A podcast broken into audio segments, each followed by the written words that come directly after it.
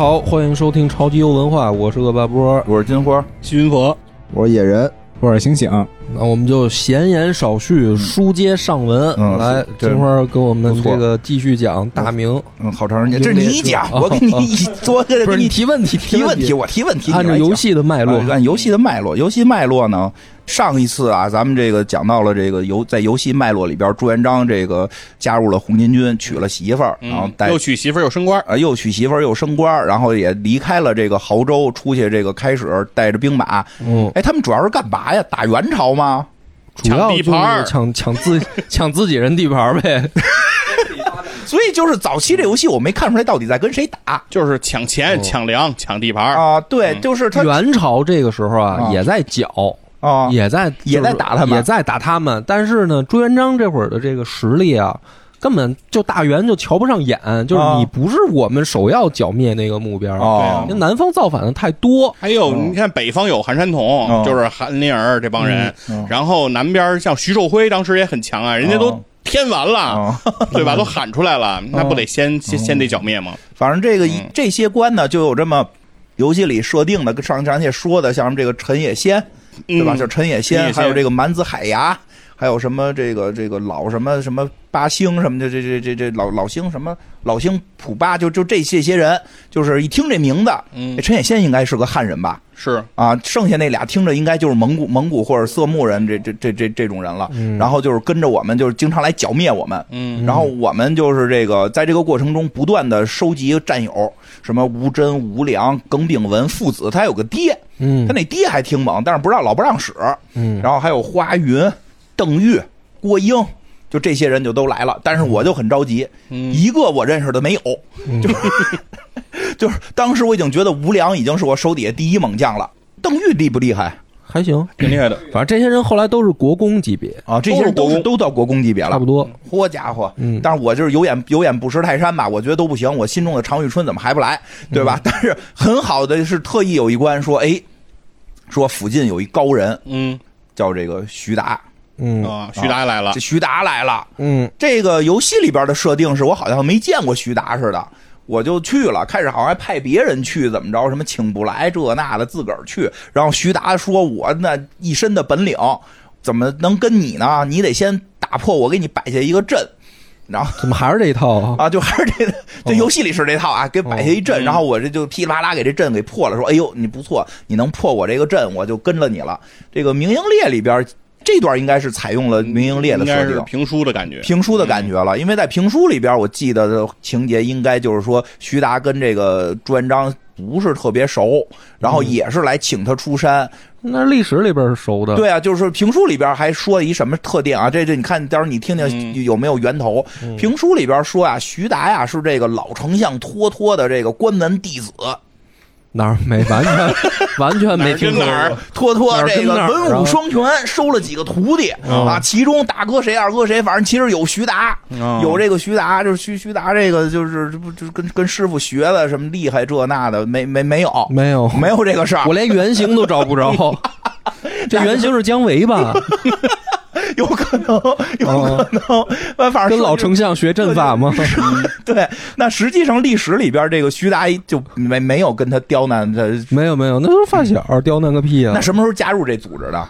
一开始就加入了，他一在他是亳州就有徐达。哦，亳州时候就有他了。嗯，那他当兵的时候，徐达也是兵。对他最早带着走的里面就有徐达。就有徐达哦嗯，哦，这么回事儿嗯，啊！这徐达可能就是真的，这游戏也是为了故事的效果给他解为了丰，满一点。对对你总得是重要人物登场嘛，对对给你设计一个关卡，因为他是比较重要的角色嘛 啊。然后后边会出现比较重要的角色登场的，还有特别的关的，就是这个胡大海跟这个花云吧，是叫哦，就这么这么两个人。胡大海到底厉不厉害？不厉害啊，我评书都白听了，白听了。骑着什么大肚子什么什么马，然后自己也是大肚子，啊，拿着大大铁枪肚子什么胭脂红啊，都差不多吧。就是这个这个，真的评书里边这个胡大海是顶尖的人物。是不是？我给你讲讲评书里的胡大海先。评书里胡大海是什么样的一个角色呢？就是有膀子力气，但是特浑，嗯特别特别莽撞。但是呢，在关键时候呢，又胆大心细，下不了黑手。粗中有细，哎，粗中有细，胆大心细，下不了黑手。在这个书里边，这个人还特长命哦，特别长命。然后这个说呀，这个后来朱元璋这个要炮轰什么楼，就是要把这帮忠臣们都给聚在一个地儿请吃饭，然后拿大炮给这楼轰了。然后这 这，然后呢，这胡大海是之前看了这个刘伯温几个眼神好像领悟了点什么，他就说呀，好像刘伯温是说什么说的，你得一直陪着龙。哎，他那天就死活就跟着朱元璋，就朱元璋去哪儿他去哪儿。朱元璋一看，我本来想给他弄那个。楼上面给轰了，结果别人都上楼了，他没去，也算了，放他一条目路了吧，就给就给就拿炮轰别的吧，就就把别人都轰死了，他就没死了，他就跑了，跑了之后就就去北京了，然 后去北京找老四去了找老四去了，带着老四说这你爹不行啊，干你爹呀，就啊他爹爹这个他爹当时已经死了嘛，嗯就说爹已经死了，就后来保着老四又去打天下，没这么没这事儿，没这没这么八宗事儿，他实际好像说明朝还没成立就死了是吧？嗯，对，嗯，哦没活到但是有这么个人有这个人啊，那真就也打过几场仗，嗯，啊，其实并不厉害。呃，所以在游戏里，我一直特别想把他给用好了，就特别难使，比较平平，一嗯任何印象。任何特殊技能都没有。嗯，然后那个攻击范围还极其小，嗯。就就就就最后还是属于就是真的一直培养他到八十多级，满级九十九级，培养他到八十多级，就实在是崩溃了。就是得陪着龙，嗯 哎呦，就行吧行吧，这些这他陪着谁谁是龙，哎，对，对，那就那么个意思吧，那么个意思。对，那个，然后这个什么吧，这个就各种的这个元朝的进攻之后，就出现了一些这个情况，就是之前就打那几个比较好打，什么陈野先什么的，嗯就相对算好打。嗯，但是直到说有一关，说有一个高人出现了。说的就是第一次说这个游戏里边，我看那个攻略里边写的时候，当然了，我打的时候还是觉得很轻松的啊。嗯。就就攻略里边说说你们现在将面对一个非常厉害的人，这个将是这个游戏里边第一次出现狠角色了，就叫这个张定边，哦，嗯，有这么一个人，这个是陈友谅的手下，哦。他一上来自带好几个技能，就是第一晕不住，哦，控不了，控不了。你嗯控他，他就是你你的回合你控他，他可以不反击，但是到他的回合他自动解控。哦，然后打人都直接是双倍，就是打人都是两下，打谁都是不是暴击是两下，嗯哦。所以这两下可能还带暴击。哦，我天，经常一个人就带走一个这种，反正一上来就是够猛的，那那我常宇春顶在前头，你就是常宇春跟徐达，哎对，特逗，他是每个人角色还有一些设定，常宇春跟徐达俩人站一块儿可以触发一个技能，就是反击的时候必暴击，哦，所以就还比较好使。兄弟技，啊。对，兄弟技能、合体技能，嗯，对吧？然后这个时候就出现了张定边这种，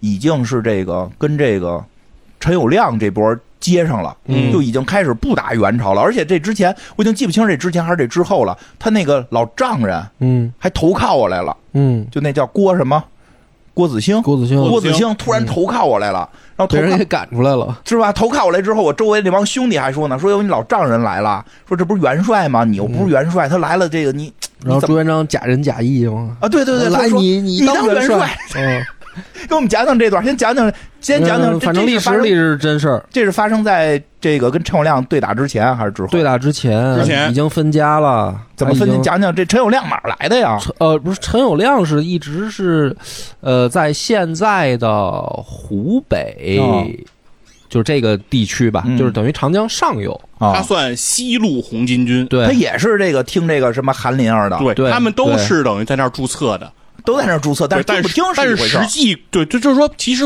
这个红巾军的这种管辖特别的松散，就这个组织没有像咱们那种想象的那种统一的机构，哦就相当于说认证了，你你你你能用我这商标，就是卖卖商标的贴贴牌儿贴上了就可以。哦陈友谅是杀过两回大哥吧？徐寿辉一回，徐寿辉徐寿辉之前还有一回。还一个，嗯，哦，他陈友谅的发家是，呃，他是一个那个渔民，啊，对，有这么个说他是一。渔民，然后据说是特别苦，他是真苦，他都不能上岸，好像说是。哇成天到住在晚船上的那住在，船上，然后一身腥臭味儿。嗯。然后呢，但是这孩子呢，就是自己要强，啊，说自小就是想要强，想读书什么的，然后他自己跑去那个县衙里当吏，就是他从一个自个儿能去吗？他自己学习什么读书识字了吗？识字嗯。就是自学。应聘去了，应聘去了，然后当吏，宋县衙县衙里边小吏，那不特别要强吗？都能然后有外宅了。对，然后 对吧？婆媳嘛，嗯，然后后来那个参加这个红巾军以后，他就是卖了两次大哥。他怎么就我其实我当时玩的时候有点看不太懂啊，嗯，他怎么个卖大哥第？一次是他他我忘了第一个他都属于红巾军，他卖给他就是谁呢？先他先开始杀了自己的老大，然后带着自己老大的这个队伍投靠了徐寿辉了。对就相当于说都是抢地盘嘛，也都是红巾军都是红巾军。对，但咱们不是互相抢，不像你说的什么元帅互相抽嘴巴嘛，啊对吧？你俩元帅抽嘴巴呢，那哦这个时候不就把我这元帅杀了对，就跟吕布一样哦啊，不砍了丁原，然后投靠董卓了嘛，然后就这道理。对，然后第二次就把徐寿辉卖了。然后就自立了。这次他就不再投靠别人了，嗯他就就直接接管了徐寿哎辉的。，那个傅有德是不是开始跟他是一块儿的呀？呃，傅有德也跟他差不多，因为 因为在游戏里边，就是他那个害陷害那个徐寿辉的时候啊，傅有德好像在呃，是这样的，傅有德这个人，他也是跟陈友谅就类似，他也是经常投降，就是说他经常投靠完这个再投靠那个，然后他最后一战，他其实是在徐寿辉的麾下，哦。然后陈友谅杀了这个徐寿辉自立的时候，傅有德对陈友谅就非常不满了，哦就觉得你投降，就是咱咱就是反正出来这个闯世界都不容易，是吧？哦？哪你换公司什么的这都无所谓，哦。你说你现在自立这事儿确实不合适。这个时候，其实傅有德是对陈友谅是有看法，但是算是他下属，谁算谁下属傅啊？有德算是陈友谅下属陈，友谅下属啊，因为他自立了嘛。因为有那么一关，就是就是而且打鄱阳湖的时候，傅有德就是在陈友谅阵营的，啊，对，因为那是他后边有一关，就是那个傅有德那什么率，先投降。对，傅有德投降我了，但是周围全他妈是敌人，然后我要去派军队救他。嗯，然后就是就是他被包围的重重包围，但是特能打。对他他他有技能，就是反击时候，就是别人打他的时候，他会先反击，然后先反击的时候带晕，那他妈还就 是就是，所以就过来一堆人捅他，没没还没捅他，他给人打晕了那怎么打呀？他弓箭手呗。啊！他不就永远是能把你你晕了，我就没法打你了。弓箭手啊，远程上啊，就近战的没人能打得了他。咱不是有汤河吗？对呀、啊，他有汤河射他呀，对不对？那厉害啊可以。哎，那就说回来，那个谁，郭子兴这个被人赶出来这个事儿，是发生在这个陈友谅之前决战之前，决战之前，他怎么就被轰出来了？他不是在那儿牛逼哄哄的，没斗过其他大帅吗？大帅真给踹走了真。给他轰出来了。哦，他就投靠了。投靠朱元璋了。然后朱元璋就说：“那你当段元帅。哦，这真心的。”那反正朱元璋是这么说的。建国后朱元璋自己写的。嗯，我觉得也是。这个时候其实无也无所谓真心和假意。但是就算是但不，我觉得很有因为我觉得风险那个时候，朱元璋的野心还没那么大。不是你你这子公司的对吧？上面一个兵败了的一个 VP 下来了，我就谦虚谦虚，你这当个总经理，你当谁听你的呀？没人听你的，对不对？你就客气客气，其实也是。对我就一直说了说了就比如说咱们看你会公社要是不会来事儿然后咱们又另一摊儿，咱超游独立了，然后老袁来了，嗯然后说老袁你还是当社长。老袁还是社长哦呢，哦，对对对教训 对对对对。哎呦我操，这是举的什么例子呀？好悬哦还是你聪明政政治上还得还是得跟着院长走。对对对对对对这些人现现在老袁还还很很很有实力的哦是是是。很危险呀你这危险你的话我都紧张了但意思是那么个意思嗯对就是你们就是劝我说哎你这个你可以卖大哥但是不能自立呀是吧？对。啊，哎，就真乱套。其实那那一段玩的就特别乱套，我也分不清谁是谁。然后他们就互相的打，而且也不不也没看他们打元朝，而且他们老老在对话里边不停的说说什么陈友谅也跟元朝谈判呢，都是嗯，啊，就怎么个情况？干嘛还谈判呀？他们不是大家一块儿说要打元朝去吗？因为咱咱就抢地盘，我就理解了，嗯就是咱现在比谁在打元朝的过程中抢的地盘多，怎么还不打了？因为因为最开始的关键是在于他们全都是散兵游勇，都是农民起义，都是算是草台班子嘛。嗯元朝虽然乱，虽然腐败，但是元朝毕竟是正规军，啊呃，所以讲道理就是，如果他们一对一跟元朝去 PK，嗯没人能赢，打不过，他们谁也打不过元朝。就这么说吧。森林里来头熊，我不要比熊跑得快，我只要跑得比你快就行了。对，所以这个时候有一件事情，就是说元朝打谁，就是说陈友谅并不需要打败元朝，但他只要让元朝的军队不打我，比如说先去打朱元璋或者先打张士诚，打谁都行，你只要先打他们就行，这不绥靖政策嘛，嗯，是吧？？所以说他们那不是，那他那他底下没有人高喊，你不懂什么叫唇亡齿寒吗？没有，没有好像没有这么有觉悟的。大家的心思都很统都一样对，哦所以其实朱元璋也是这样的态度。对因为朱元璋也经常跟元朝。因为这游戏里边也说到朱元璋也在跟元朝谈，对但是他底下有些人就不太乐意什么的。有嗯有明确记载的，就是落到文字上的，就朱元璋给人家写过投降信的，在历史上就至少有三次。嗯，对，所以说其实大家当时那个状态都一样。所以说，对于元朝来说也是麻烦的事儿在于，不管是谁单独的起义，他都不怕。但是问题是在于现在这个星星之火成燎原之势了。长江以就是南就整连成片了，整个乱了，所以我去，如果说只有这一个地儿乱，元朝是很可以很快把火扑灭的，但他现在就是问题就是不知道该扑哪儿，所以他就是这儿扑一下，那儿扑一下，所以他底下的人也就是想别扑我就行，先赶紧扑别人去。是哎呦，所以那段其实玩一直玩的都挺乱套的。哎，这个后边还有就是他们，而且就是不停的这个也叛变，那个也叛变的，这也出事儿，那也出事儿，最后谁出事儿？谁啊叛叛变谁呀？就是互相叛变。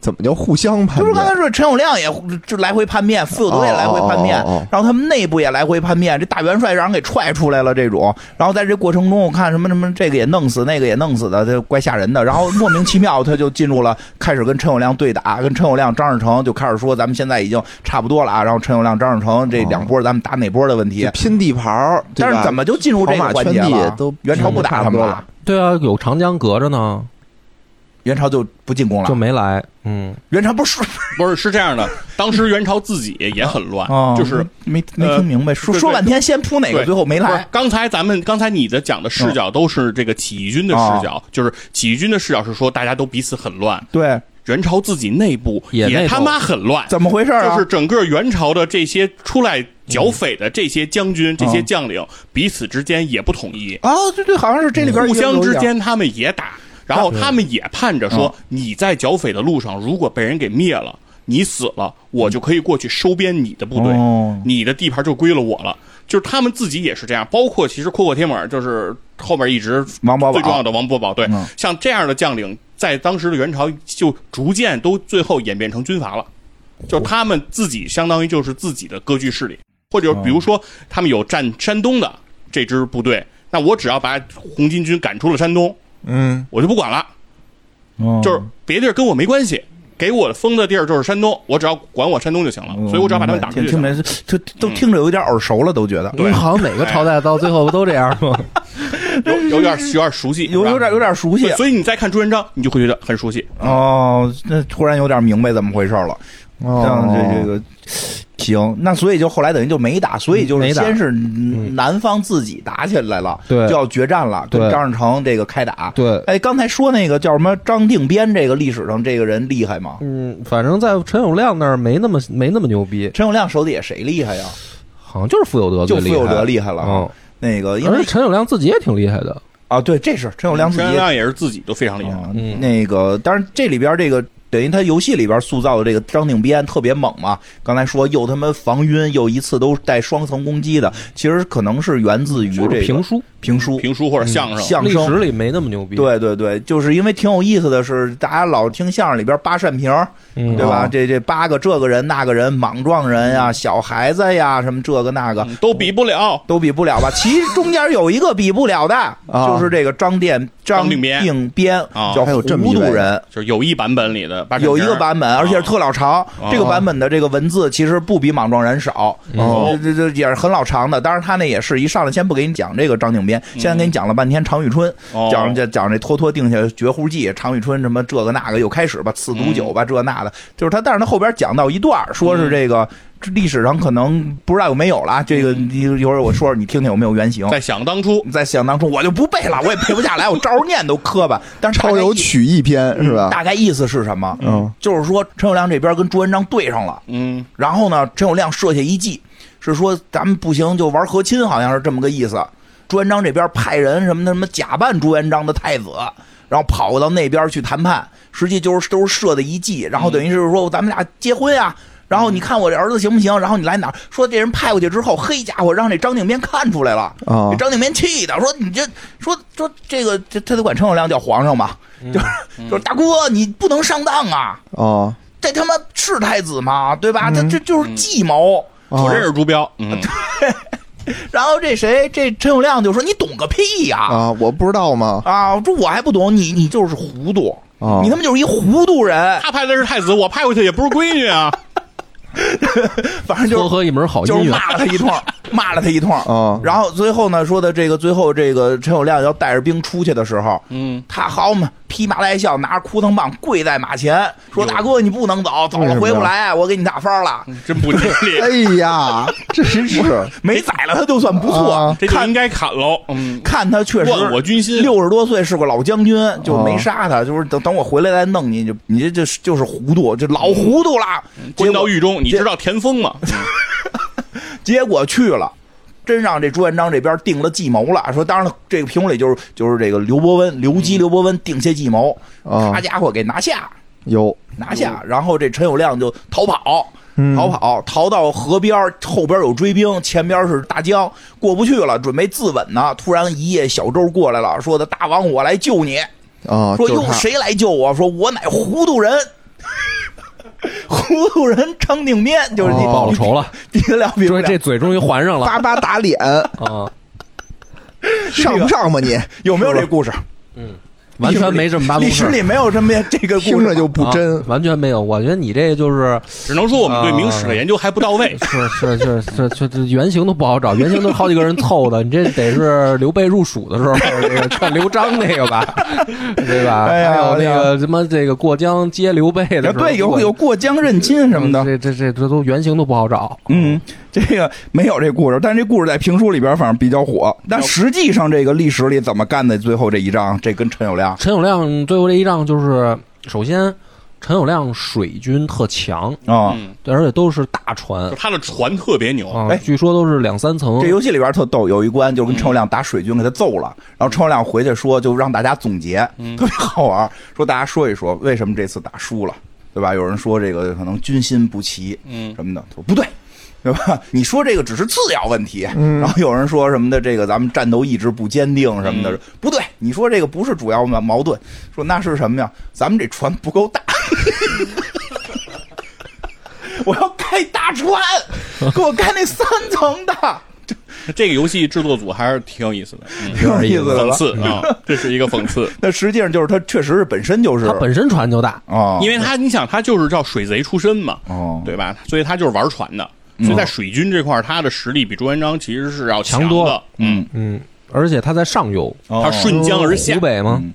朱元璋现在江苏嘛，逆流跟他嗯跟他作战。嗯，所以这个事儿本来就是他占便宜。嗯。然后为了这一仗呢，朱元璋调集了好多这个小的船嗯。啊，也防不住。而且还有一个问题是，他们不知道陈友谅会主攻哪儿，哦，就陈友谅没有那个什么咱们既定怎么路线啊，咱们哪儿拼一下？啊哪儿哪儿弄什么的没有。陈友谅就是自己带队，自己带着旗舰，嗯，走到哪儿算哪儿，走哪儿？走哪儿算哪儿。他在军事上呢就很牛逼啊，因为他的这个军队实力强啊，哦他的军舰吨位大呀，对不对哦？就是我走哪儿我你都动不了我呀。哦因为朱元璋当时他们分析了，就是我想赢这一仗，我只能伏击，就是说我得知道你的行军路线。嗯可是陈友谅没有行军路线，哦，哎这个时候就得知道陈友谅的这个行军路线，哦，你得了解他要打哪儿，怎么办呢？怎么办对吧嗯这个朱元璋就派出了一个人，这是正史上的事儿。这是正史上的事儿，而且这段你听完以后，你会感觉非常的熟悉。熟悉，对对对，派出了一个人叫康茂才，哦这个人他和这个陈友谅是老相识，嗯他应该是陈友谅家的一个，反正是亲戚还是什么的一个，反正也是街坊之类的这么一个角街坊亲戚，啊，反正就是很很很熟悉。你怎么跟街坊过成亲戚的？啊反正就是拿钱儿，隔壁姓王是吧？对对对，就是这么个关系吧，嗯就反正就是很熟。所以他找到这个康茂才，就是去找这个陈友谅，就跟陈友谅说呀，就是咱俩呀里应外合，嗯我呀人在曹营，我心在汉。其实我我也是这在朱元璋那儿，我也不得烟儿。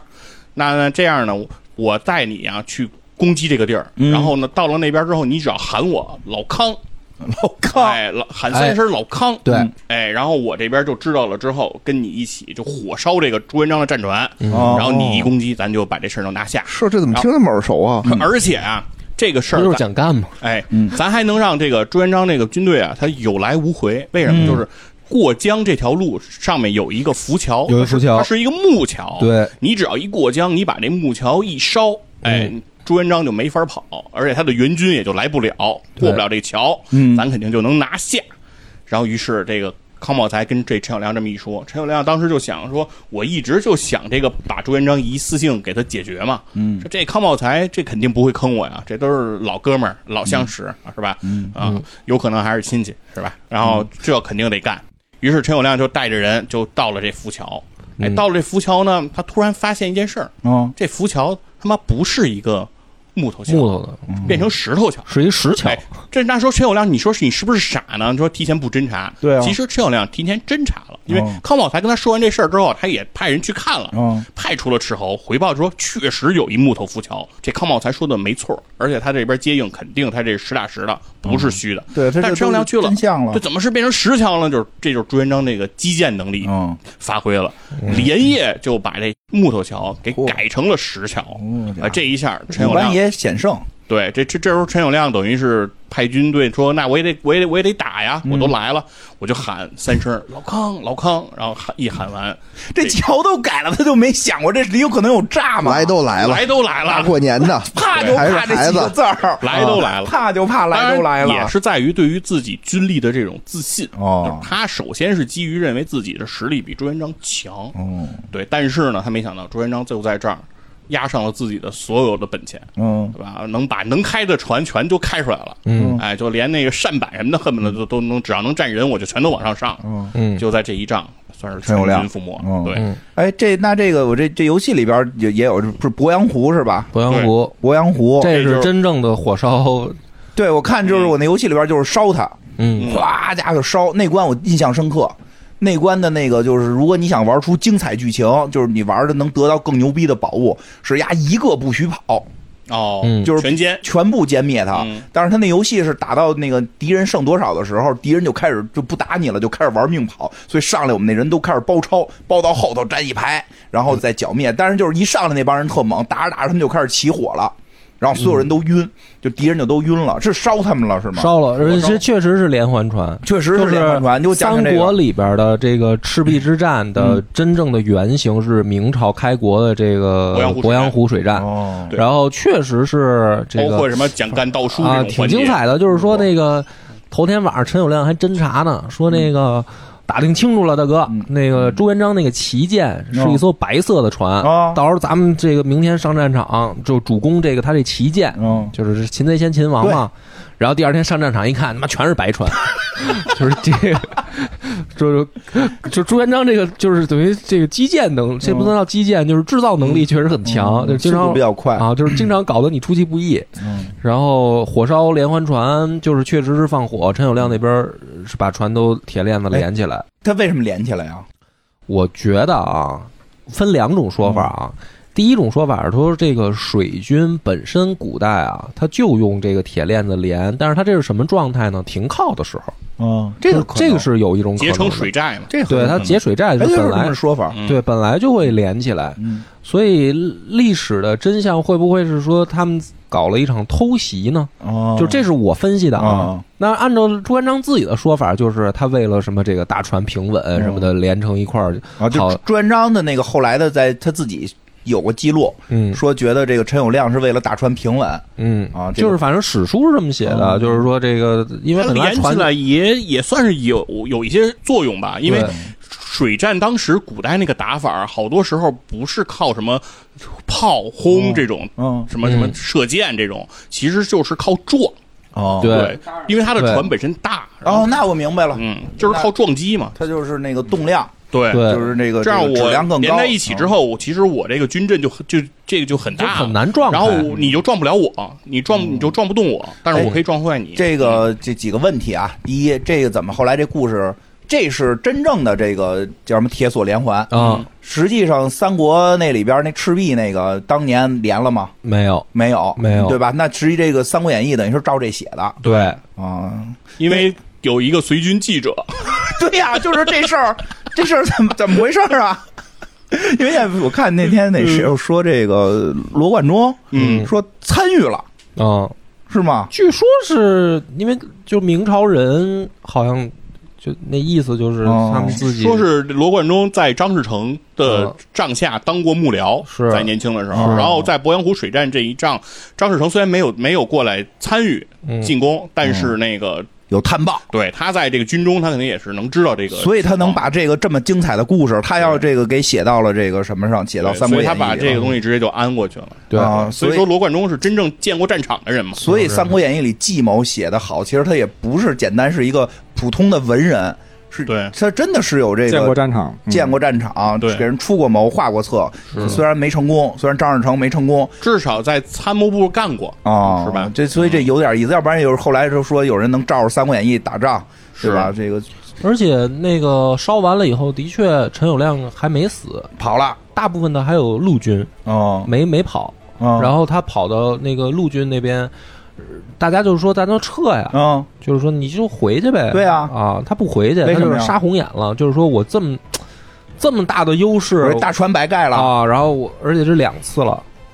就第一、啊第一次让人伏击一次，然后第二次让人烧一次。就是如果是我实在受不了了，嗯就我要跟他拼了。然后这帮手下大将还都造反了，就是投靠了吧，嗯投靠朱元璋了，傅有德什么的，他们都有对的对，傅有德投靠了，对就在这一战的时候都叛变了。嗯然后属于陈友谅气急了，就说那我就跟你就玩命刺刀见红，我玩命吧。然后亲自带队冲锋，嗯，然后呢？然后死了，然后被人乱箭射死。没有被被射了一箭，没有跑到湖边遇到这个糊涂人张定边，然后他激动的说：“你真是我北汉他妈架海紫金梁，擎天博玉柱。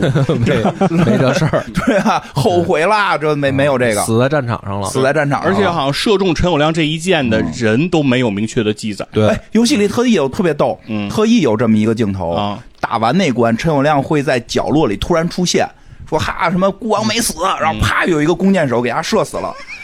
这么贱呢，对，有一小兵弓箭手说啊，我立了大功了，我射死陈友谅了。然后张定边出来给人砍了。哦，然后就就是他可能就是在解释为什么这个人最后没有被记录，说就可能射他的人也在乱军中被杀了，哦。就就确实没有记录谁射的没记录，对。啊不知道谁所以说，就是陈友谅英雄一世，嗯。最后他那死于流个失。尸骨后来埋回九江了，哎，我好像听说过，就在湖北，对，好像是有这个陈友谅的墓是吧？，对，墓就在湖北，哦，对有他的墓，，陈友谅有哎哎，但是是咱们节荒凉哎是咱们节目里讲过吧哎？咱录湖北那个时候讲过，对呀、咱们那节目还不知道上没上线呢。咱们那个重要的项目里也讲过陈友谅的墓，我记得你，对对对对我怎么听这么耳熟呢？是是你可以可以在在这儿再讲讲没事，不用讲，就是他后来那个尸骨，据说是被将士收回去了，哦。收回去然后带回。说现在陈友谅墓，不是我记得节目上说不是特别的嗯，豪华，对，巨冷清哦，没人去说这疫情结束了，败军之将，啊。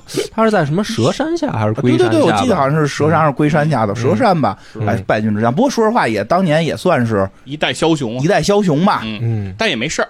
陈友谅的也的没事儿陈友谅的媳妇儿，反正都被朱元璋后来就收编了。哦，媳妇儿还被人收编了，嗯，哦。那那那朱元璋的那那曹操朱朱朱元璋是曹操原型吗？反正朱元璋是这样的，朱元璋嗯有多少妃子，嗯朱元璋自己是不知道的。哦，嗯，然后在那个历史上的记载上，也每次都是对不上数的。就是没打败一个就是收编呗。对他经他就是一直在收编，包括其实刚才说马姑娘，就是马皇后嗯是郭子兴的这个养女嘛，啊郭子兴的亲闺女，嗯，在这个郭子兴死之后，也被这个朱元璋收编了啊，后边还给封了妃。所以你就想想，就是郭子兴的这个亲闺女，后来就给这个郭子兴的警卫员和这个干闺女啊，嗯就是当这个行行角儿啊 这个哎后边后边这个陈友谅这个其实是打的比较狠的一段，嗯，然后最狠的一仗，这应该是最艰险的一次，对就是算是毕其功于一役了。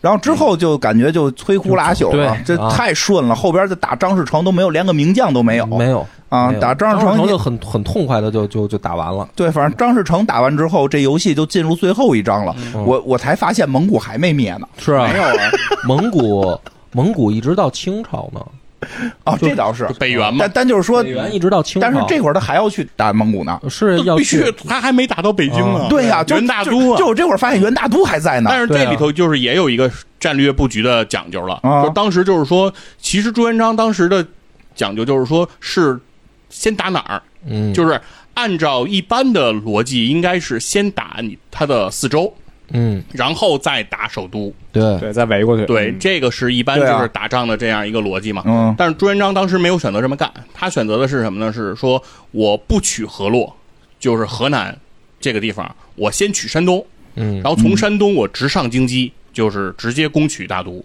嗯他为什么会选择走这样一条进军路线呢？他当时的解释是说，如果我打了河洛之后，我打陇那个陇西，就是这个西部这些地方，嗯当时元朝的很多将军、很多军阀其实都盘踞在这个位置。嗯，然后如果现在去攻他们呢，他们彼此之间是不和的，其实是在互相抢地盘的这样一个状态。但我一旦过去打，他们肯定就团结起来了，他们肯定先一致对外，肯定会来先打我。但如果我打这个元大都，他们这些人有可能会按兵不动。嗯。哎，他们并不见得会真的打我，而且当时的元顺帝对外面这些将领其实也都不信任，嗯。包括其实王保保阔阔天门他也不信任，所以几次王保保过来回军来救这个大都，其实也在沿途受阻，因为元顺帝会怕什么呢？就是怕你打完了朱元璋之后回来又控制了我，所以他们之间其实也是在一直勾心斗角，所以这也是导致了整个元朝最后被摧枯拉朽的这样一个一个情况。反正打元朝其实也不难了，这游戏其实就是打鄱阳湖那会儿是最复杂的。对，打元朝就收割一样，敌人就剩下个王保保，真就没啥人了。我看他这里边说还有个叫什么因为打完元大都，嗯王保保还没投降呢，叫什么还跟他还跟他继石续打呢。墨堂，嗯。还有个石墨堂，有个王宝宝，有个什么叫秃尖，就就就反正就就就就这么几个人了。然后就这几个人围着元顺帝。然后这游戏这点其实做得特好玩，就是什么呀？就是说啊，你一关一关的，就是嗯打这儿元顺帝也在，打那儿元顺帝也在，你只要离元顺帝近了，嗯，他就消失，哦然后这关就算过了。哦，只要你贴他近了就行。，对你只要离他足够近，这就哦消失了。但是呢，你就得不到，等于就是游戏希望你得到最好的奖励，把大家都打死，嗯就必须得用远程的炮啊、弩啊或者那个计谋啊去弄他。然后你能把他给给打死，但是打死他也是跑掉。哦其实这意思应该就是元顺帝是不是一直在跑，呃，嗯差不多，差不多。差不多吧？应该为尤其是后期，啊，就是一直在，离近他他就跑，离近他他就跑，就是实际后期也是离近大都他就跑了，是吧？对对，进大都就跑了呀。所以说，其实北京也没有誓死抵抗对，，其实没有，就就命抵抗。直接就就往这个北边沙漠跑了嘛，往大漠跑了，所以这才后头有蓝玉嘛。哦就蓝玉为什么这么有名？啊，对，蓝玉是大概就这会儿出来了，这前一点出来的。这蓝玉到底咋回事啊？他就是包括建国以后还打蒙古呢，占地盘儿，对，公元一三六八年，嗯。明朝就建立了，那是洪武元年嘛。嗯。但那个时候中国没统一，嗯，其实北边像刚才说的西部地区还是在元朝控制，哦。北边也是元朝，然后像四川还在独立呢，嗯。然后云南这个地方都没在朱元璋的这个控制范围里。嗯对，所以蓝玉当时主要的职责就是向北追击，一直打这个元顺帝啊，啊，他就一直往北打嘛，打到这个叫摸鱼儿海嘛，嗯。一直打过去，就有点像那个霍去病封狼居胥的那个感觉嘛。这个蓝玉在游戏里边啊，就是出来的晚，嗯。就特别猛，但是他出来的晚呢，就导致他等级比常遇春他们低一点。但是练到最后特别，他技能是直接 A O E，哦，就是打谁的时候，就是我周围一圈儿全打。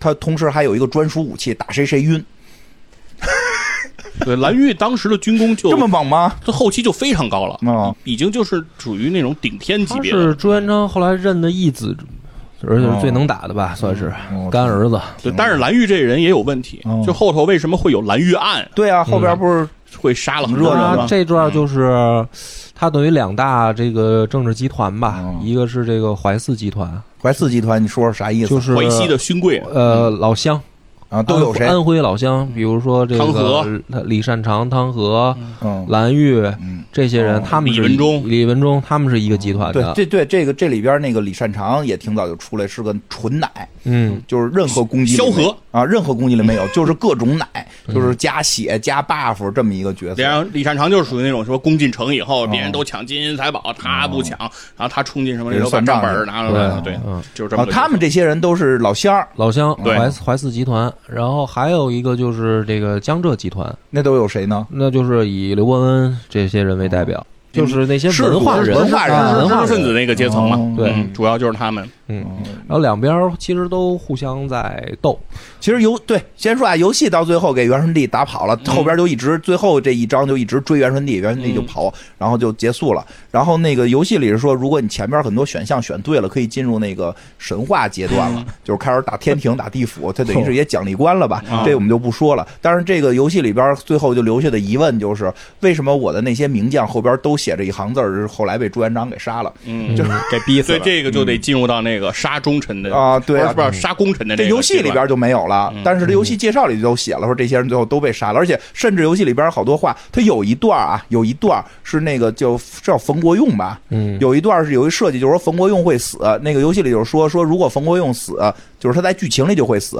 说就是他病了，如果你让他随军出去打仗，他回来就会死掉，然后会有一个人代替他。啊，叫猪什么我忘了，说代替他。还有一个选项，你就是你你不让他去打仗，就这几关你就不能使他了，但是他最后会活下来，有那么一个呃游戏的设置。我估计就是历史中他可能是应该是真病死了，然后那个设置的时候我就选，那就留下他呗，就是说你别去打仗了。然后说了一段话，说什么生命很重要啊，生命比别的都重要。然后那个后边有有一个括弧说的说。就说什么十年后朱元璋想不到自己曾经说过这种话，嗯，呃，确实，朱元璋在自己等于是刚起事的时候，啊就是他做大哥的那个阶段，啊朱元璋其实是一个很仗义的人，嗯。就是他对他的属下、对他的这些兄弟，嗯。实际上是非常的好。就是相当于，比如说大家、呃分战利品啊这些东西，其实朱元璋从来不贪。哦那多新鲜！大哥这一上来就跟这儿贪图小利，他起不来，肯定是 是，就是说，其实他是一个非常有野心的有人。野心的人，而且他的刚才像他说的这个战略选择，一个是打陈友谅还是打张士诚，一个是说打这个元朝嗯是走哪条进军路线，嗯对，然后包括他最后是先打四川还是先打云南和福建哦，对这些其实每一次他的选择，最后事后证明都是正确的，就是他整个在他的战略大局上都没犯过什么错误，嗯对这一点他来讲都是非常强的。但是他后期确实，呃，明朝是杀功臣，我觉得在中国历史上，在开国的这些嗯君主里是最黑暗、最疯狂的一个。那后来他为什么开始杀功臣了？他就是唯一吧，因为其他朝代没有这么狠的因为很多人，拿他和刘邦比，对但刘邦没有那么狠。刘邦到底算不算杀了好多功臣的人？那你说，你说说刘邦杀谁了？就是就是我大家一般能说的就是韩信嘛，那就一个韩信，别的是还有吗？但是韩信他是不是这个 有反义呢？啊，这不说不好吗？说不好。对，那因为是这样，的，就是韩信和朱元璋杀功臣嗯。是有一定区别的。对，讲讲因为分析分析。呃，韩信和刘邦的关系，嗯。他其实不是单纯的君臣的关系，哦，对。他其实是相当于合作人，就是相当于叫叫什么？合伙人。合伙人对合伙人制那个关系，而且占确实了，而且确实韩信也被封王了，对吧？打完打山东的时候是封了王了的，就是哎，是不是最后在那个打败项羽的那一那一伙儿，从道理上讲，他跟刘邦是平级，对啊，他们就是平都是王级，因为刘邦没登基，都对吧？刘邦也是王，汉中王。可是韩信那王不是刘邦封的吗？那也是平级啊那。我封的你，我不能封一个和我平级的人吧？那肯定是你是我封的，你也是下我的下属。但是问题是，他的这个地方的人认的是谁啊？就是齐山东人认的是谁啊？山东人本身也不认刘邦啊，那这就很矛盾啊。那刘邦何必要封他为王呢？他原来是他的臣下。就是不封他不闹嘛。就是就闹。就这我懂嗯，这我懂，这我遇遇见过。就是你这公司现在全是靠我的产品啊，现在我想创业，要不然就是我自己出去拉笔投资，要不然你投。哦，要不然我内部创业，对吧？呃内部孵化，内部孵化，化。你给我投，对吧？我也是 CEO，你也是 CEO，我也是董事长，你也是董事长，我是一公司，你最多你占点股份，但是咱俩现在就是平起平坐俩公司了。哦，对，就是这个关系。其实他们是属于半合伙人制。开始我是你下属，但是我觉得这项目都是我的 对，所以说但是这个也算他杀功臣了吧？啊，这个就算但是但是他应该就算杀了这一个吧，那还有没了呀？我不知道，你不是更了解吗呃？其实像英布他们啊也是刘邦杀的，但是确实他们造反啊，但是但事实上就是说他们真的是造反了，对啊，真的是打过来了哦。嗯，对他确实造反了，那就是还有顶多再说还杀个那谁嘛，咱统一项大王项伯，项伯他 他杀的，是这是项羽他们家亲戚，项伯他杀的，嗯，剩下的卢绾造反了，嗯对吧？但是朱元璋的这些功臣没造反实际上是真没造反。那为什么呀？那为什么这来来说，评书里边说我觉得三个原因啊，啊第一个是宗教原因，嗯，说说这个，就是这里面有好多人知道这个就是邪教造反这事儿，这个你说当大哥的肯定，他们不都叫明朝了吗？嗯、那也不行，那个是一个姿态，但是从从他的怎么说呢？叫这叫英雄怕见老街坊，嗯，就是你知道我的底子潮，知道吧？就是、我不得衣锦还乡，跟老街坊面前炫耀一下哎不是吗？这个是衣锦还乡啊！哦朱元璋有过这个想法啊！哦朱元璋老家凤阳啊，朱元璋要迁都到凤阳的，你知道吗？朱元璋当时都已经开始造城了，都不是造城了，是哦造完了。那个那个凤阳那个城都已经造完嗯了，是后来出事儿了。然出什么事儿了？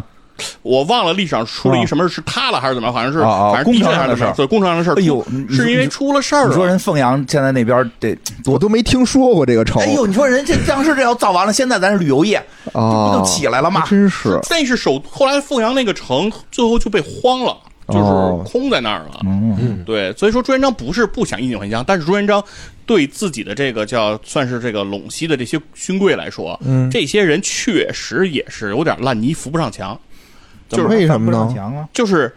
当他要建立一个国家的时候，嗯就不再是像以前打天下那种，嗯就是不是这帮人还烂泥啊？宗教啊原因、军权问题和这个政治集团问题。呃军权说说，第二军权就是当时他们的这种军队里面的怎么说呢？陋习吧，就是嗯任义子啊，任这种父子兵啊，然后军队里面只听将领的，哦，不听这种不听皇上的。对，他就担心这种事儿发生。明白。然后还有就是派系问题嘛，就是三个问题，嗯，我觉得都是导致他最后杀人的这这不能杯酒释一下兵权嘛？首先，你说这个这帮勋贵确实当时在这个朝堂上啊，也是非常不像话，嗯，说说，没有什么礼仪，就恨不得就是那种，就是说上朝就跟跟皇上聊天儿一样，啊，就是哦。大大拉拉的这么着，然后恨不得说，比如说今天要出去喝酒，我喝高了，我这朝我就不上了。朱元璋那是我觉得应该的呀，朱元璋是就不上朱元璋是工作狂，性格问题，朱元璋是一年三百六十五天全年无休的皇上，是七乘二十四工作的。反正历史上你知道吗朱元璋他他自己给人的感觉就是说，我既然当了皇帝，我就得当好这个皇帝，我不能再搞得像大元那会儿老百姓都吃不上饭。哦，朱元璋你们这帮人呢，现在就是怎么就变了呢？就是我听懂了这句话，我突然一下我懂了，因为不是说朱元璋为了惩治贪官嘛？哎，我记得当时那个谁，那个伊莎跟我提过一本书，叫什么《中国腐败的那么一个历史的介绍》，里边就特意讲了这个明朝对于这个贪官的各种惩治。好像特特狠啊。我跟你讲，贪污无两，明朝就那个朱元璋时代的官儿上任之前呢，先带你去参观。参观什么呢？去这个前任的这个，就是他有一个嗯曹，就是什么什么一个，反正就是一个地方嘛。嗯，去里面，然后呢，里面挂的都是前任的人皮，哦，里面填哎填上稻草，填上草，然后都挂这儿，挂一排，整整齐齐的。然后就是说给你讲，就是这个贪污了几两，这个贪污了几两，就都变成这样了，几两几两就好啊！像十多两还是五两就剥皮，啊，对，五两就扒皮。扒皮做成一个鼓，然后让大家擂对敲。而且问题是什么呢？问题是工资还特低，啊，对，那里边就提到过一个，那书里提到，就是说他有点逼着人要贪似的，工资给特少工资。特低。然后这帮大爷就是说，那我不当官行不行啊？也不行，啊逼着你当官儿，哦，就是这样，就是等于你说杀功臣这个事儿啊，跟这些事儿我觉得都是结合来看，就是说。嗯他确实是底层老百姓啊，我有点懂，他觉我上位了以后，他有点儿就是说我，我我原本仇视的那个阶级，我觉得你一个月挣八千够花了。啊，你当官应该是为人民做服务，对。对吧？你当官的想，那我干嘛？哎当官？讲一个例子，你看，你比如说啊，你比如说买股票，啊，买股票吧，来，人家已经说了你说好股票，好多上市公司，那个上市公司那个董事长和那个总经理，嗯。他们都年薪百万，对，对，然后那个他妈那个股票的那个那个就是他们那个年报出来以后，这公司啊亏损，对，我们买股票，你恨不恨他？恨啊，我说我买你陷他心，对吧？嗯你他妈你凭什么你这个年薪百万啊？嗯啊，对吧？那朱元璋就是这心态，他就是原来的股民啊，哦，对吧？就是说，凭什么你这么高工资啊？哦现在好，我上我是上，我就给你们全都全都对限薪对啊，一月一月八千够不够生活了？啊，不太够，确实不太够。怎么不够啊？不是，问题是就是都扒成人皮了，这帮人还敢贪？啊，就我操，我这贪点儿，我对吧？太惨了。因为有说是什么呀？说不贪他运转不下去，不专哦业，因为这个有事业呀，他的工资是够，但是这衙门里面还有好多靠他对，不能光杆司。令是吧？还有你都鼓的，但是另一个话题，你就要从另一个角度想，啊你都当官了，你怎么还自己处理不了这个官的这个事务呢？嗯，你还不是啊需要一那得事业，那还得有啊，得有写字儿的，得有做 PPT 的你，自己不会没有总经理他妈跟那儿做 PPT，就都得底下人做，PPT，还有敲鼓的还，喊威武的，美化，你这瞎了心了。但是人经理也说了，那我给老板汇报，我他妈不不美化。对呀就就就是各方的这个看法可能没有没有，就是我觉得也是有这个想为老百姓做实事儿的这个好心，但是这个和现实的人性出现了冲突。出现了问题对，。但这个其实不是他杀功臣的主要原因，我觉得。哦，就刚才说的是贪，对说的是贪我觉得，我认为从他个人来说，就朱元璋刚才说性格的这种转变啊，我觉得是从他刚开始说他是一个很仗义的大哥，哦然后他逐步他不断的不断的扩充自己的实力，最后到他建立了整个这个王朝之后，其实朱元璋就最担心的事事儿永远就是一个，什么事儿？就是自己的这个王朝被颠覆。他这么怕这个事儿对，吗他？就马上从一个就是进取的那样的一个状态，变成了一个保守的、一个疑心很重的一个。那这跟杀功臣有什么关系啊？在他死的时候，他写的那个传位的那个诏书给朱允文的时候，里面写的就是说，朕几十年来就是日夜积虑，哦然后害怕每天惊惧，对，是以至于他身体其实都已经后来是有了什么发热病啊，这对我觉得什么呀？就刚才结合梁波说那个，他可能想的就朱元璋，我猜测啊，可能想的是我，你看我现在当皇帝了，我从穷苦老百姓走出来，我现在要给那些高管们献心了。嗯，咱们这帮兄弟是不是应该坐在一块儿，把这事儿给研究明白了，一块儿闹一？块儿献，一块儿献心 是吧？对对，而还有一个问题，他就是他们不献，这帮孙子们折腾。他还有藩王制度啊，啊他不是说光猜忌谁啊，他有信任的，我信任我这帮儿子行不行？啊对。这这值得但是其中有一个很重要的原因，就是他的太子朱标嗯是一个性格和他非常相反的人。哦对他当时给太子写了几个这个这个这个叫算是什么？你的座右铭吧，哦就是你要做到什么仁，你要做到明，就是把事情你每一件事儿你都要弄得非常明明白对，哦然后你要有断，就是你要有杀伐决断，嗯，然后你要果敢，然后这些要求。哦然后朱标呢，基本上只做到了一件事儿，就是仁、哦。啊。对，所以当他每次看朱标，他就觉得这个儿子守不住我的江山，搓火，对，他就非常的担心这样。不是光要守江山，还要创造一个没有腐败的世界。，然后在他性格的转变，其实有一件很重要的事儿，就是在洪武应该十几年的时候，马皇后死了。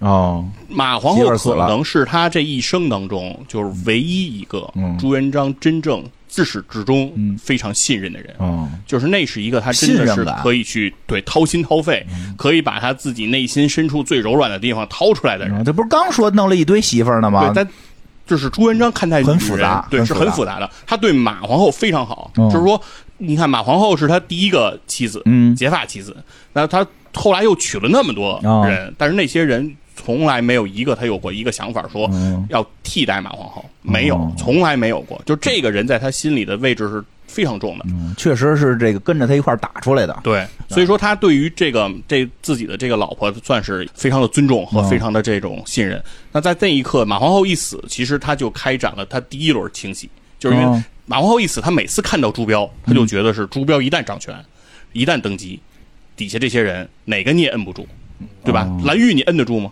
对吧？这这这个大的都得你摁得住吗？胡惟庸你摁得住吗嗯？对他都觉得，他都觉得是丙文叔没死吗？是只有十四级，我打通的时候他也就只有十四啊，集丙。文叔没死吗？他就觉得这些人，你要是你，你会杀一十四级的吗？他都觉得这些人，他他都觉得这些人都是他儿子的威胁。哦，对，所以在蓝玉那事但是刚，但是为什么刚开始他也没动他们？啊就是因为他当时觉得，如果这个时候他动了，因为元朝还没灭，哦北元还在一直骚扰，元朝一直没灭，他还得用得着这些人，哦。直到秦王、晋王、嗯。燕王，就是他这几个二儿子、嗯。三儿子、四儿子开始建立军功了。哦，当能打了。当这个燕王朱棣带着军队突袭北元，打了一个胜仗回来，嗯。朱元璋从那一刻是他最开心的一天。嗯从那一天之后，他就开始了他第一轮的功臣的清洗。嗯第一个案子但就但是他儿子就已经起来了，那些功臣就已经可以，对吧？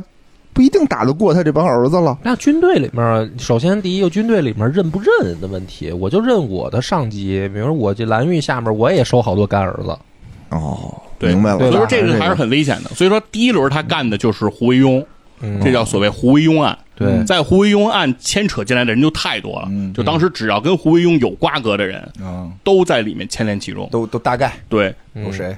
反正就是你刚才名单上写到的那些，上包括什么傅有德，啊包括这个傅有德也让他弄死了。对，都在李善长李善李善长也在这个蓝玉案之中牵连进来。蓝玉案还是胡惟庸呃，不是胡惟庸案啊，也在胡惟庸案，李善长也也吃了瓜落了，啊也给弄死了都。萧何了，包括李文忠，你看李文忠是他的侄儿不，是亲戚吗？对，也牵扯这么猛也给也也也给办掉了。哎呦对，这一轮的清洗其实已经是非常非常的狠了。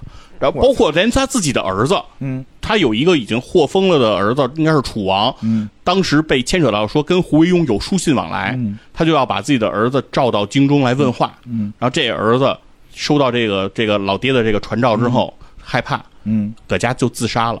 啊，当然他其实没想杀自己儿子，他只是想来问一问。嗯。但是朱元璋的这个暴虐就已经到了这样一个程度，嗯。所以说这个时候其实已经杀了一轮人了。但是这一轮人还没杀完，到了洪武二十五年，嗯朱标死，嗯，这儿子死了，这件事儿是给了朱元璋一个特别大的打击。因为这个时候朱元璋六十多了，嗯呃，也觉得自己的身体一天不如一天了。本来想的是说，这个已经清洗完一轮功臣，这些这些人已经被震慑住了，然后传位给自己的这个太子，也算是能能够顺利交接了。嗯这个朱标也算培养的差不多了。结果朱标没了。啊朱标一死呢，当时就是说选择继承人的这个问题，因为他当时选谁？朱元璋当时想的就是说，我的这个叫长幼有序，嗯。他认为。元朝，他认为为什么灭亡？其中一个重要原因，他认为就是元朝的继承人制度有问题，因为元朝不立太子，嗯所以元朝经常内讧，就是这些儿子之间互相打，所以他觉得说一定要长幼有序，那我一定要树立起这个，他把整个明朝就当成一个大农村来治理，就是按村里的规矩，对，就是嫡长子嘛，这条气嗯他没了也是他的儿子继承，所以我一定还得给朱允文。嗯然后他就认为自己的所有的儿子当时都应该分封在这个边疆，嗯拱卫这个京师这么一个状态。但是当他一看朱允文，他就更泄气了，因嗯为朱允文当时年龄又小，嗯而且性格和朱标他妈一模一样。哎谈恋爱，这我知道。嗯，这个对是，确实也是后来跟人后来搞了穿越，后来而且搞而且这个问题就是说，军队，我我记得我有回有讲过吧，我就觉得军队系统确实是这个没起好作用啊。什么意思就是你比如说朱允文，他后来信的这个齐泰、黄子成，这明显就是文人嘛，啊？是吧？这个文人集团最后就是控制不住军队。嗯你想，朱迪他起兵的时候没有多少人啊，嗯那这个耿炳文起码是号称十万大军去征朱棣吧？嗯朱棣，你就史书上写满打满算 几万人朱棣都九十九级了，我跟你啊说。不是，然后 这对，然后然后李景龙又去一次，对，然后不是，然后 我我我这个事儿是这样的，而且这个时候确实是来说军队有问题，哦就首先就是蓝玉有问题，胡惟庸案没有牵扯进蓝玉，啊，对但是不是蓝玉是另后一个案子吗？但是蓝玉为什么？对蓝玉为什么后面又牵进来蓝玉案？嗯就是蓝玉本人也有问题，就是蓝玉能打，特别能打，嗯军功特别的厉害。嗯但是蓝玉这个人做人也确实有问题。嗯蓝玉打仗一直来讲军纪就非常的散漫，嗯就是蓝玉就是抢东西、抢地盘，然后那个有了战利品不上交，这都是蓝玉干的事儿。这不行啊！然后最过分的一个事儿是，蓝玉打完北元回军的时候，嗯。到了这个喜峰关，就是喜峰口啊，嗯。就是幺二九大刀队啊，嗯，对，这个这个地方。有这么这《赵登禹路》吗？对，这都联系上了，《赵登禹路》的这这是。到这个地方的时候，因为这个蓝玉他到了喜峰关的时候，嗯已经是半夜了，嗯喜峰关已经闭关了，就是人家关了。理论上说，你应该在关外等着，嗯天亮之后开关你再进来。对，但蓝玉就是觉得自己功高了，嗯觉得自己的这次军功太大了，我这么牛逼，你敢让我蓝玉在外边等着？没这个，嗯徽军直接攻下了喜峰关，嚯，直接破关而入。那这个属于谋反了。对，你就说蓝玉已经就是做的这些行为，其实已经非常过分了。这个这个这个，你不管出于什么原因，你你带着自家的军队打自家的城，你这基本上属于谋反，而且自家的这城是当时他并没有谋反，对他是执行这个皇帝给的命令，是，对吧？相当于说是，其实你这跟拿枪打自己一样的。啊，对对，啊，那所以说到了这个时候，蓝玉肯定也留不住了。那肯定对，所以说等于蓝玉这一案又把嗯后面残存的这些陇西的勋贵又清洗了一因。为有有说法，不是我看有专家分析啊，说是因为这个朱标死了才弄蓝玉对，啊，是有关系吗？肯定是啊。刚才说的就是这个道理。不是不是不是，他的原因是说，如果朱标不死的话，还有一个问题就是蓝玉能蓝玉是朱标如果朱标不死，对嗯，有可我能觉得这朱元璋会不动蓝玉，现在历史上也是个悬啊案，就是朱标怎么死的？哎呦，哎呦，还有这这种悬案呢？对啊，就是历史，反正我看明史这段没写清楚，朱标怎么死的？嗯，怎么不知道。反正说你说清楚也清楚，说不清楚也不清楚你说，说。就是写的就是朱标病死了，哦，就这么一句话。你。觉得不一定是正常死亡？因为从史料上看，就是朱标临死前的时候没有出现，比如说一个人，他说这个经常病病歪歪的。哦，就是他没有一个说我病了多长时间，啊，嗯，嗯他应该就是疾病，直接疾病暴毙。暴毙，哦你反正这事儿，你说有没有可能在古代也有可能吧？嗯说这人得一疾病啊，有可能就死了，但是。他之前活蹦乱跳的，也可能有怎么突然就死了，对对吧？就是说这里面有没有事儿那？你觉得是谁干的呀？可能我觉得，反正我联系的是，啊我看着那会儿朱元璋是想迁都，嗯然后我觉得反对迁都的有这个江浙集团的，哦也有淮泗集团的。嗯，他们肯定不愿意迁都啊。嗯，迁了之后，首都不不在他们那儿了，他们这对，这个我记得我说过这事儿。反正我的感觉，你觉得就是说，可能朱元璋对儿子下手吗？不是朱元璋下手，朱元璋一定不可能我怀疑是嗯朱元璋怀疑有人对儿子下手，哦，他觉得可能是底下人对儿子下手，对儿，子下手，所以他就干脆先杀一波。对嗯，其实还有一个原因，朱元璋会这么干，是因为这个建国之后啊，就是元朝覆灭了，他是要统治这个这个军队的一个权利啊，他把权力收回来。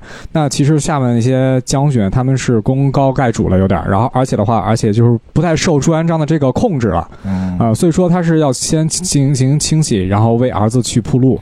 对，嗯，也有也有说是铺路的，也有铺路说。对，反正他嗯。杀完这些人以后呢，造成的问题也是说，他的想象中就是朱允炆能够守一个太平江山，嗯。自己的这些他的叔叔们，嗯，他的这些兄长们都能拱卫他。也没准儿也嗯也没准儿是他想，嗨，真是叔叔们抢就抢吧，嗯，叔叔们怎么抢不是也是老朱家的嘛？对。但是说确实来讲，朱允炆也没有了这个能够抵挡朱棣的这些这些人了。嗯，确确实是手下也确实也不是怎么没有的，军队实力明显碾压，那就是是最后他军队不听他的。他个人能力不行，当时还有那个，就是确实在历史上，不是刚才说那个明英烈里头有常茂嘛，啊这是常遇春的儿子嘛，啊，对吧？说善使大榔头，那个叫禹王神哦，对，禹王神硕，对，说说雌雄鸟啊使的是禹王神硕，说话也是啊，这这样的，对。对，特别猛，说那那是那是战力天花板嘛，对。这这个明英烈的战力天花板。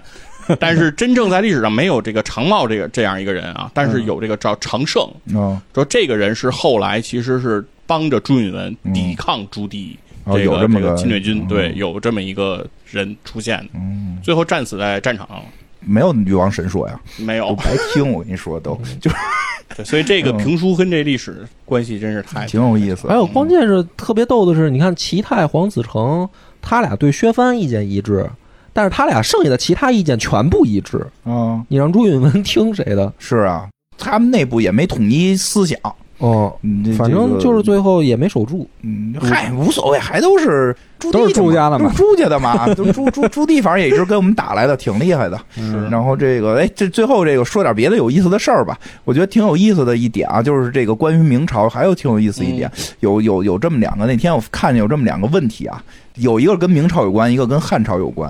说这先说明朝这个，说明朝到底有多重要？嗯，说如果没有明朝，会不会我们的民族认知会出现差异？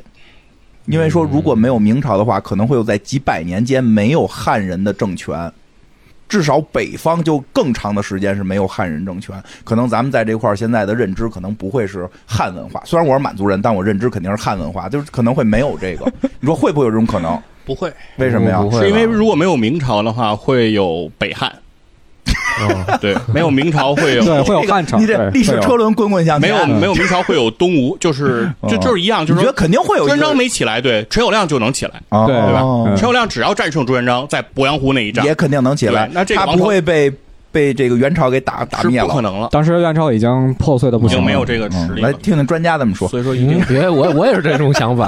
啊。不是，首先就是嗯这不是一直老说这种问题吗？历史不能假设嘛。嗯咱就是假设说着玩儿呗发发生了，必然是会发生的事。那不是真专家说的话吗？咱们都是这个民间嘛，对，没错不是。不是专把专家的话先说了，然后我我觉得不会说也不会是吧其实是不是说在元朝的末期，虽然已经说一百多年，就是大家没有这个汉人统治，其实大家还是有这个汉人的认知，并没有丧失汉人。有你有没有汉人认知？其实你就看后面嘛嗯。清朝统治了也将近三百年，嗯，其实对，其实也是汉人。你的汉，文化没有但但人就是说，如果没有这样这二百年的啊，你你们的意思就是说，由于他有这个汉人认知，对所以他不可能一直是少数民族。，如果他是一个是按元朝的统治模式进行统治的也，它也不可能必然不是个长久的王朝。哦，其实有点道理对。有点道理。但是说实话，明朝对于中国有多重要，我也觉得确实非常的重要，是在于什么？就是从公元的一三六八年的嗯开始，中国和西方其实是走向了两条不一样的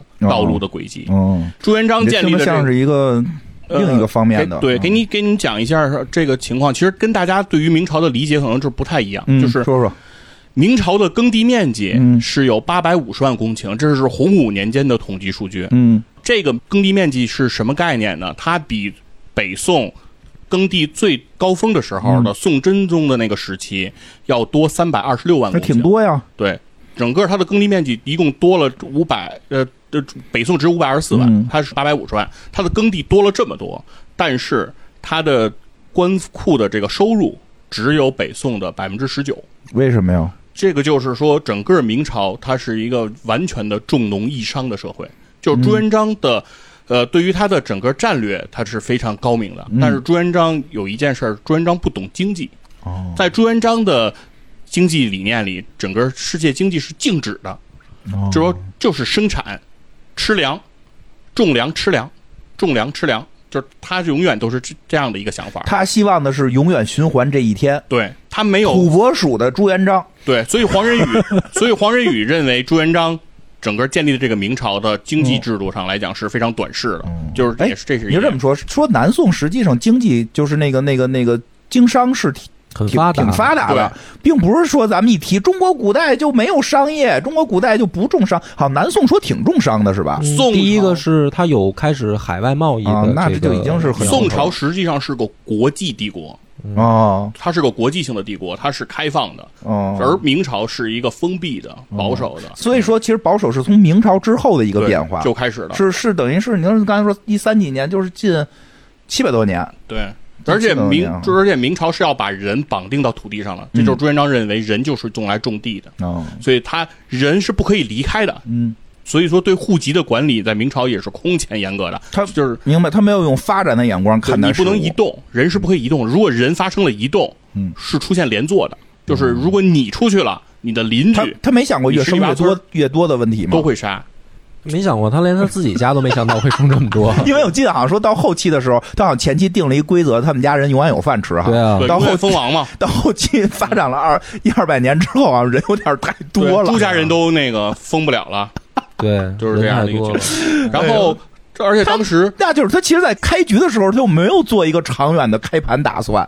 那你不能要求这人太完美，就是他就是一农民。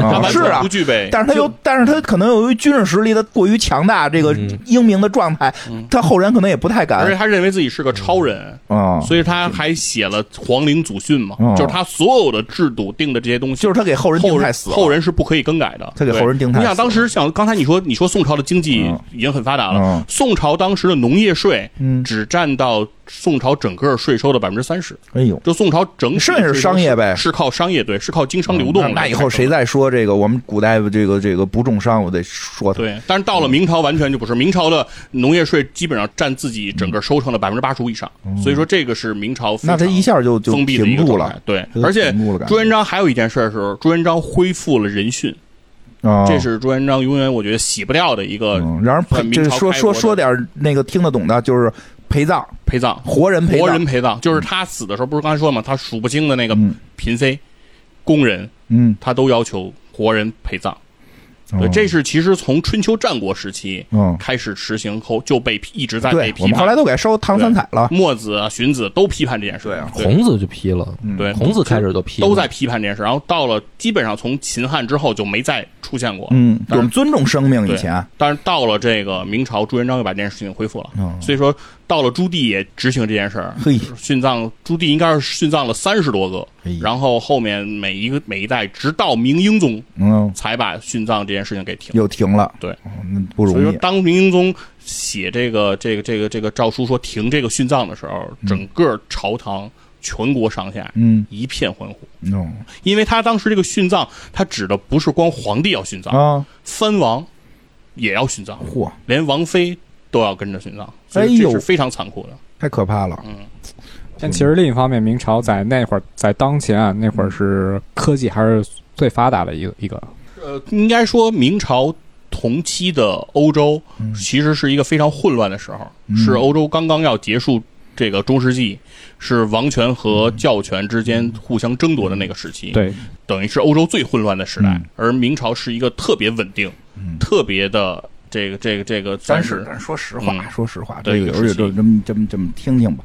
咱不是到了那个我们正德皇帝的时候，那葡萄牙来的火炮已经超过是明朝的火炮了。但是到但是就是因为欧洲的那种混乱，所以让欧洲孕育出了城市，就是开始有城邦、自由城邦的这个成立。嗯，然后自由城市其实是欧洲后来在等于是史上一条高速度的一个嗯一个原因。对而中国给自己封闭起来，就那个就是后边的事儿了，就是跟跟成朱元璋关系就没那么对，大。那就是另外的故事了。嗯对到另外的故事其实包括听黑水的那个《嗯天下粮仓嗯》里面讲到的这个问题，啊 其实就是 我心里一惊对啊！对，其实就是因为因为在那个电视剧里，嗯。其实大家讲的是贪官嘛，对，就是说是官场是怎么黑暗，嗯。但实际上在明清那个时代，我认为不是贪的问题，嗯。而是整个人民这个生产力的积极性、嗯主观能动性是调动不起来的。对这个是极大的一个你匮乏的状态。像像你这么说话的话，其实他从明朝开始就已经比宋朝是有一定倒退程度了，对，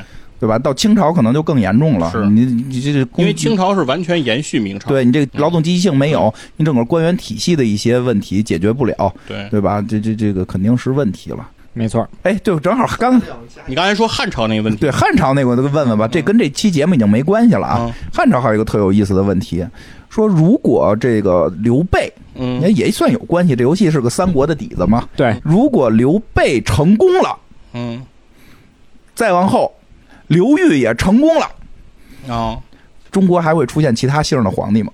那就是刘主任也成功了。什么问题？会不会咱们现在见着细菌佛，都得下拜。对，都觉得他不是凡人嗯，姓刘的就牛逼，啊？那大家就都改姓刘了。嗯，你不是随便能改啊？因为这么说啊，我赐国姓，刘金花了以后我就是，对吧？那就是这么说，说因为吧，就这么说法，大家听着体会。说因为你看啊，这个刘刘邦建国就很神奇嘛，对吧？嗯因为他是相当于从仅次于朱元璋的这个底层人民起来的，算是对吧？嗯这个后边呢，这个呃叫什么？西汉结束之后，这个刘秀的情况还跟后底层。对，他还跟那个宋朝那个不一样。嗯，宋朝那个属于就是儿子接班他这等于还是从底层干起，一个已经跟当时的皇帝这个没有直什么直系关系了，只不过还是属于刘系家族的，是。对吧？底层干起又成功了，嗯，然后在这个他建立这个王朝失败之后，又有他们一个这个姓刘的说刘备，刘备刘备啊，嗯这么一个底层的，但是也是这个刘氏家族的，又成功了。嗯嗯，说如果而且说比较奇妙的是什么呢？说成功之后呢，比如说就是刘备建立了一个什么这个这个这个，他们家叫什么季汉是吧？嗯就成立了新的一个汉朝，嗯又受到了比如说也是可能受到了一些这个外族的这个入侵啊，就又混乱了。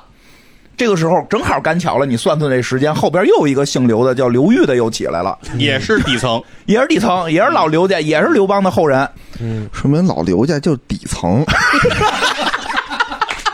说明老刘家善于从底层干起。对，老刘家喜喜欢怎么老起来之后，最后还是底层对呢？，你看反了，所以现在到刘主任这一层，不管老刘家混得多好，最后都会混到底层去。人家是人家不是嫡长子，所以到了底层是分封到底，就是分分分分到底层。说这样的话会不会？因为这样的话，可能前前后后得有小一千年了吧？嗯，有吧？公元公元对吧？零年之前，差不多得有得有快奔一千年的这个时间来看，这个中国会一直在刘姓，只能在刘姓家族内控制。嗯，会不会再往后就会出现像日本那种情况，就是我们万事一系，我们就万事一系了。他觉得我就会觉得，哎，就不能换姓了。我觉得不是，那打刘邦那会儿就是换姓儿啊，就是打开头他不就给姓嬴的换了吗？